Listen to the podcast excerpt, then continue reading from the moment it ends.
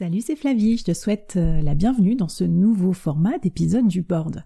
Le board express, c'est 15 minutes pour voir ensemble des outils actionnables immédiatement pour faire de toi un meilleur leader. Hello hello et bienvenue dans ce nouvel épisode du board express. Alors cette semaine, euh, je t'emmène un peu en voyage, en voyage euh, géographique et aussi dans l'histoire. Va savoir pourquoi j'ai choisi ce thème, peut-être que c'est parce que le bac est maintenu, ça m'a donné envie de replonger dans mes savoirs inutiles, comme par exemple le latin, ou alors c'est parce que c'est la réouverture des musées qui m'inspire, ça m'a fait penser à l'Antiquité, ou peut-être la possibilité de revoyager en Italie. Bon bref, voilà, je suis d'humeur onirique. et je te propose ce petit détour par la mythologie, euh, pas la mythologie, pardon, l'Antiquité, euh, latine pour illustrer les valeurs du manager. Et donc ça va être un épisode vraiment dédié aux euh, vertus du manager et comment la Rome antique nous inspirer sur ce point. Donc manager, leader, dirigeant, wannabe, tout ça, soyez les bienvenus et écoutez ce que nos antiques prédécesseurs ont à nous dire en matière de valeurs de management. C'est parti.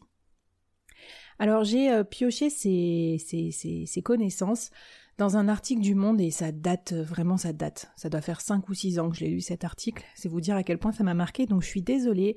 Je suis pas sûre qu'il me reste les références, je vais quand même essayer de chercher et de vous mettre ça dans la newsletter associée.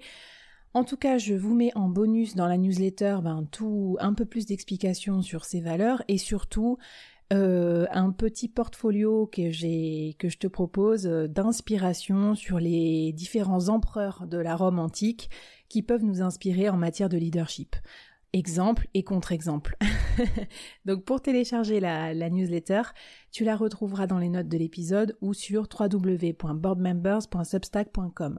C'est tous les lundis, j'envoie ça à 7h30 du mat avec euh, du coup un thème qui t'aide à devenir un meilleur ou une meilleure dirigeante.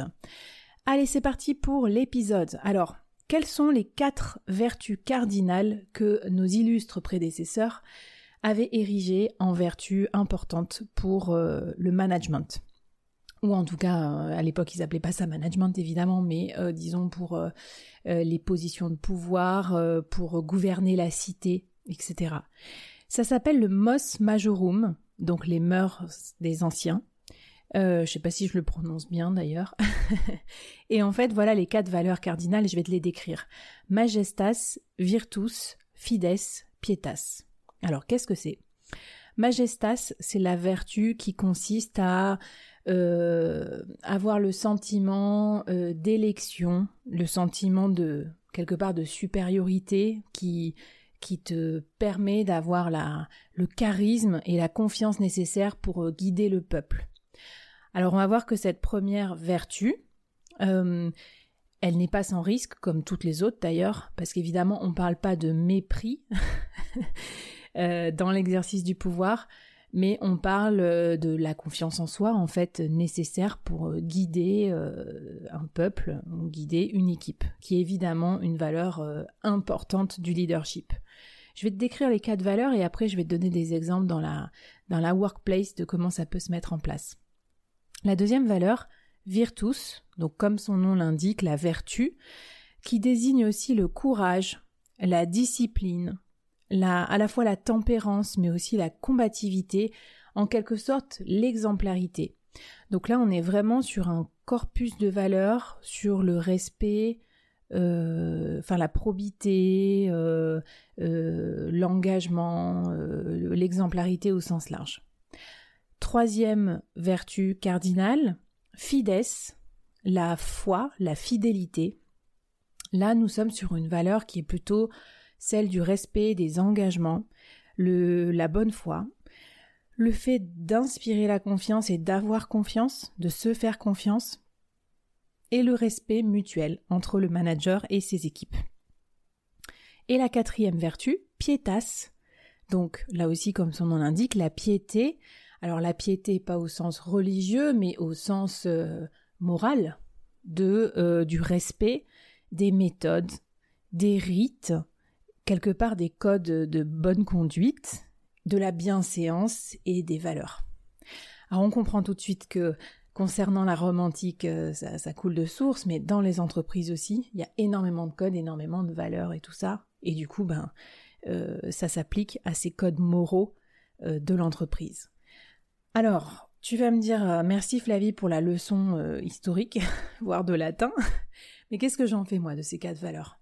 Bah, Ce que je te propose, c'est de faire un petit détour sur quelles peuvent être les implications dans notre vie contemporaine professionnelle de euh, d'avoir ou non, d'incarner ou non ces quatre valeurs en tant que manager. Alors si je reprends la majestas, donc euh, la confiance, le charisme, en gros pour résumer, comment peux-tu l'entretenir et la développer pour être perçu par les autres, par ton équipe, comme plus euh, désirable, comme plus compétent en tant que leader Moi, je traduis ça par vraiment par plusieurs notions.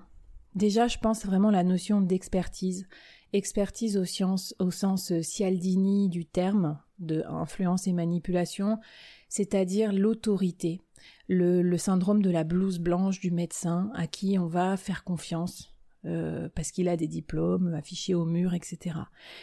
Pour moi, un leader, c'est quelqu'un qui entretient, qui développe et qui montre son expertise sans écraser les autres, mais pour inspirer confiance. Donc ça veut dire euh, partager ses connaissances régulièrement, parler d'un livre qu'on a lu, lire, euh, se renseigner, euh, faire des veilles, bref, vraiment travailler en fait ce, muscle. La supériorité, elle n'est pas innée, l'autorité, elle ne vient pas de ta posture, elle va venir de ton réalisme et de ton expertise. Une deuxième façon d'entretenir sa majestas, c'est aussi le réseau et les autres. Parce qu'on est souvent perçu comme plus compétent, euh, et on l'est souvent quand on est bien entouré, et quand les autres, ses pairs, P-A-I-R-S, euh, ses confrères, consoeurs, ben, reconnaissent euh, son talent, vous apportent de la reconnaissance. Donc moi, je, vraiment, j'ai fait plein d'épisodes sur ça, je vais pas trop détailler, mais le fait d'avoir un bon réseau et en tout cas de se faire reconnaître par ses pairs, y compris en interne dans l'entreprise ou par les autres, c'est un bon moyen aussi d'asseoir sa supériorité. Vous pouvez pas vous balader en disant je suis formidable. C'est ça marche pas comme ça. C'est aux autres de chanter vos louanges. Euh, c'est aux autres d'expliquer en quoi on peut vous faire confiance.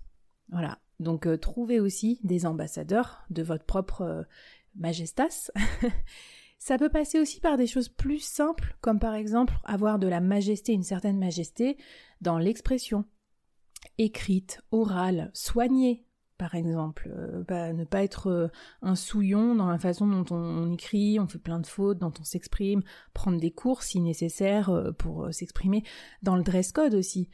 Euh, on dit euh, l'habit ne fait pas le moine, mais en fait, dans toutes les fonctions euh, d'une certaine forme de pouvoir, que ce soit dans la relation client, dans les dirigeants, etc., il y a un formatage en fait aussi du dress code qui vous rend, qui vous met en posture plus ou moins haute ou plus, ou moins basse. Voilà, donc des possibilités pour toi d'exercer un peu plus de majestas, sans mépris. Je reviens. Du coup, do not évidemment mépriser tout le monde en disant que t'es supérieur parce que ça c'est débile. C'est pas dire qui est important, c'est manifester, c'est avoir du réalisme en fait, c'est que les autres le disent. Euh, donc c'est donner la preuve. Et d'autre part, faut pas faire l'inverse non plus, faut pas se s'ultra minimiser, dire oui moi je suis pas important, moi tu sais j'y connais rien, etc. Surtout quand on est leader, quand on est dirigeant, manager, parce qu'en fait quand on fait ça, on minimise le travail de toute une équipe derrière. On valorise le travail qu'on produit, parce que derrière, c'est toute une équipe qui produit ce travail, c'est pas juste vous en tant qu'individu. Donc impossible, insupportable pour une équipe d'avoir un manager qui se qui sait pas se vendre, qui se minimise, euh, qui euh, qui sait pas prendre sa place en fait, parce que ça veut dire que du coup l'équipe sera elle-même déconsidérée. Alors deuxième vertu, la, la, la virtus, justement, le courage, la discipline, l'exemplarité. Ça c'est une évidence, souvent c'est plus connu c'est qu'il faut se conformer. Euh, alors, évidemment, il faut avoir une forme d'exemplarité. Alors, l'exemplarité, ça dépend sur quoi. Va falloir exprimer à votre équipe aussi ce qui est important euh, pour vous, mais ça veut dire en gros que vous appliquez à vous-même ce que vous appliquez à l'équipe. Donc, si vous êtes laxiste sur les horaires pour vous, ça veut dire que vous tolérez aussi que votre équipe le soit en fait. D'accord? Moi, ça me pose pas de problème, par exemple, parce que je suis souvent moi-même en retard. Donc, d'aucuns pourraient dire je suis pas exemplaire. Bah si, je suis exemplaire dans le sens où je, bah, j'accepte que mes équipes aussi, euh, elles sont en retard ou que voilà. Après, il y a des choses importantes pour moi et euh, sur ça, ce point-là, je vais être exemplaire, j'y tiendrai absolument. Comment votre équipe sait ce qui est important pour vous? Quel est votre code de valeur? Votre fameuse discipline de leader? Mais elle ne peut pas le savoir. Donc moi, j'avais déjà fait, alors à la fois participer, mais aussi fait moi-même un, un, exercice très sympa. C'est de définir votre, votre pacte de valeur et l'expliciter auprès de votre équipe. Par exemple, vos valeurs, ça peut être euh, à l'époque où j'avais fait cet exercice, le coach avait dit, moi, une de mes valeurs, c'est sérieux sans l'être. C'est-à-dire qu'on fournit du travail sérieusement, mais sans se prendre au sérieux. On a le droit un peu de, forme de décontraction et tout. Donc ça, c'était sympa. Le respect mutuel, c'est-à-dire moi, je vais vous respecter, mais vous aussi, vous devez me, respecter. Je vous parle pas comme des enfants et inversement. Voilà, donc par exemple, si tu as un corpus de 5 ou 6 valeurs qui sont importantes à tes yeux, tu peux les partager avec ton équipe pour que vous partagiez tous ensemble ce, corpus. Euh, évidemment, ne pas bitcher. Ça, ça paraît bête, hein, mais franchement, euh, tellement de gens dans les entreprises passent leur temps à râler, à bitcher sur les collègues et tout. Mais ça, c'est discrédit immédiat, retour à la case départ, euh, zéro crédibilité. Hein. Parce que quelqu'un qui bitche sur un autre, on lui fera plus jamais confiance. Hein. On se dit que ça va être sur nous dès qu'on ferme la porte. Donc c'est pour moi un comportement ultra toxique à éviter. Et enfin, quand on parle de combativité dans la vie tous, on est d'accord, il faut placer sa pugnacité au bon endroit c'est-à-dire avoir le bon objet. Donc il faut se battre pour les bonnes choses, par exemple l'éthique, euh, la reconnaissance, etc. Mais pas pour les mauvaises choses, pour défendre son bout de gras tout le temps, défendre son équipe contre les autres équipes et tout ça, c'est débile. C'est pas malheureusement le, le degré de prise de recul qu'on attend d'un leader. Donc do not, la pugnacité envers le bon objet. Troisième vertu, la fidélité, fides, le respect des engagements. Ça, c'est une évidence. Hein. C'est un truc qui traumatise le plus les collaborateurs, c'est quand le manager ne respecte pas ses promesses. Donc, ben, un, arrêtez de faire des promesses que vous pouvez pas tenir. Deux, soyez vraiment droit dans vos bottes. Faire ce qu'on dit, dire ce qu'on fait. D'accord? Ça, c'est un bon adage. Et puis, euh, troisième point, au lieu d'asséner tout le temps des trucs partout, euh, créer de la confiance, ça passe aussi par créer un bon échange, des bonnes conditions d'échange avec ses équipes. Donc, poser des questions euh, creuser, engager vraiment la conversation plutôt que juste faire des, promesses sur ce qui, d'après vous, va motiver l'autre, vous en savez rien. Do not, bon ben là c'est une évidence, euh, trahir des promesses ou surtout cacher des choses. Il y a encore beaucoup de choses de cacher sur la rémunération, sur la performance, tout ça. Moi je pense qu'il faut être assez euh, transparent, un hein, crystal clear. Alors vous n'êtes pas obligé de le crier sur la place publique, vous le dites à l'intéressé, mais les gens doivent savoir s'ils font du bon travail à vos yeux ou non. Ils doivent avoir euh, un feedback sur leur performance et tout, ça doit être euh, dit dans la bienveillance, mais ça doit être dit. Et enfin, quatrième vertu, pietas. Donc le respect des rites, euh, de la bonne conduite, la bienséance, les valeurs. Ça, c'est aussi pour certains qui se reconnaîtront, peut-être les francs-tireurs, etc c'est quand on est dans une entreprise, on en respecte les codes en fait, et en tant que leader, on est peut-être encore plus redevable vis-à-vis de ces codes-là, encore plus exemplaire. Et donc, on a en quelque sorte euh, une vocation de faire perdurer les process. Alors, c'est pas sans risque, on va voir comment, parce que je pense que d'une certaine manière, on pourra, on peut pas s'en affranchir totalement de ces rites, de ce wording, euh, de ce dress code parce que sinon vous passez pour un total euh, euh, hurluberlu et surtout pour quelqu'un de pas du tout exemplaire. Néanmoins, vous pouvez par petites touches, voilà, apporter un peu de, un peu de peps, un peu de contre-pied léger, pour aussi apporter votre marque de fabrique. Parce que un leader qui ne, qui ne s'affranchit d'aucun process n'apporte rien de nouveau en fait.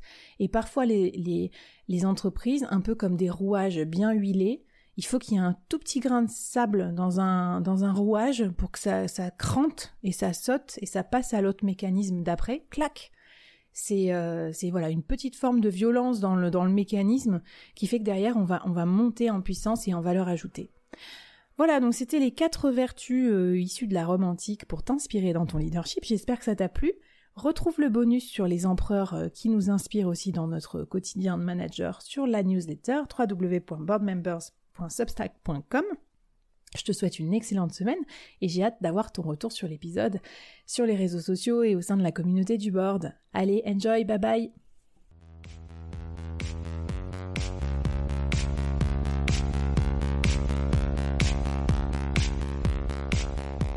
Waouh Merci d'avoir écouté ce podcast jusqu'au bout et d'avoir rejoint la communauté du board. Avant qu'on se quitte, j'avais envie de te poser trois questions. Qu'est-ce que tu as apprécié dans cette conversation du jour? Première question. Qu'est-ce que ça t'inspire pour ton business? Deuxième question. Et la troisième, est-ce que tu acceptes le challenge lancé par notre invité du jour? Viens vite nous raconter tout ça, j'ai hâte de te lire et de faire plus ample connaissance. Les liens pour nous retrouver sont en description. Si tu as aimé cette conversation, je te donne rendez-vous sur les prochains épisodes du board où j'ai plein d'invités intéressants à te présenter et je te demande un dernier service d'ici là. Tu serais un amour de partager ce podcast à ton réseau et de nous aider à le promouvoir sur les plateformes d'écoute en nous mettant une super note et un gentil commentaire. Par exemple, Flavie est tellement formidable qu'elle a réussi à me parler finances sans m'endormir. Ou je suis devenue un PDG épanoui grâce au board. Allez, merci à toi, cher membre du board, et à très vite. Bye